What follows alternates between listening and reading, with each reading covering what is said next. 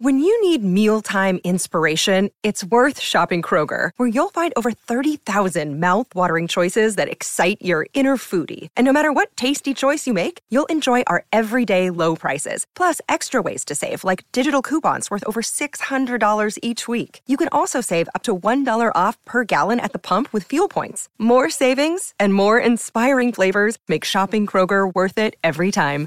Kroger, fresh for everyone. Fuel restrictions apply. Atención, señor operador, título 6196, serie Nuestro Insólito Universo. Brujas y toxinas. Volaban de noche, cabalgando sobre escobas y esqueléticos corceles, despidiendo pestíferas emanaciones que causaban epidemias, arruinaban cosechas y provocaban bajos instintos en hombres y mujeres. Aquel auge de hechicería que conmocionó a toda Europa entre los siglos XIII y XVII, eventualmente desató y puso en marcha la más extensa cacería de brujas que conozca la historia, concentrándose dicha persecución en el llamado Triángulo Maldito, comprendido entre Trento, Italia, Lyon, Francia y Frankfurt, Alemania. Pero aún así las fechorías de aquellas siervas de Satán no cesarían del todo y continuarían propagándose hasta el punto de que en el año de gracia 1692 y espoleados por esas criaturas infernales, emisarios de Satán se trasladaron a la Norteamérica colonial y específicamente a la población de Salem para tomar posesión de sus doncellas e incluso de muy devotas amas de casa.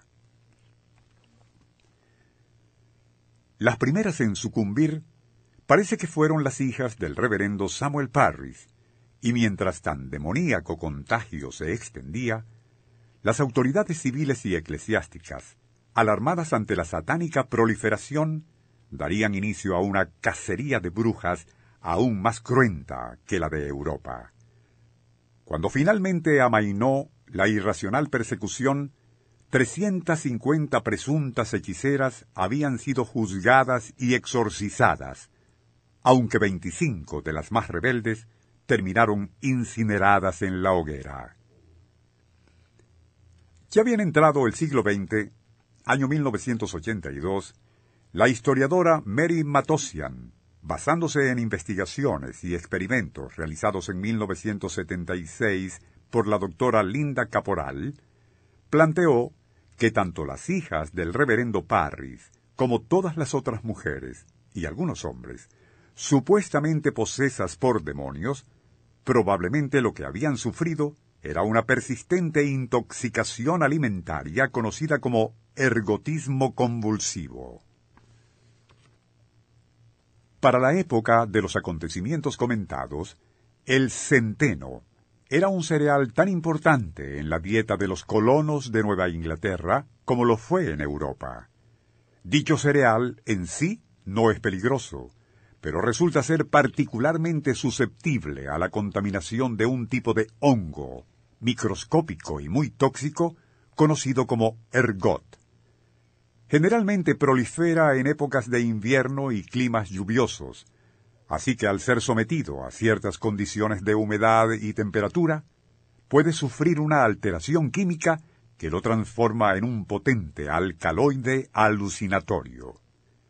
De allí que al comer la gente pan, así como otros alimentos hechos con trigo o centeno, a su vez contaminado con el ergot, ello puede provocar una muy peculiar intoxicación que se caracteriza por cosquilleos en la piel, especialmente en los dedos, alucinaciones y alteraciones de conducta tan extrañas en las personas afectadas que en verdad parecían estar poseídas por demonios. A esa conclusión llegaban tanto los buenos burgueses europeos como posteriormente los norteamericanos en aquella época de rampante oscurantismo supersticioso. Quizás el aspecto más curioso e interesante de lo planteado en 1982 por la doctora Matosian consiste en que la base del ergot contiene una sustancia química conocida como ácido lisérgico, cuyas siglas son LSD-25.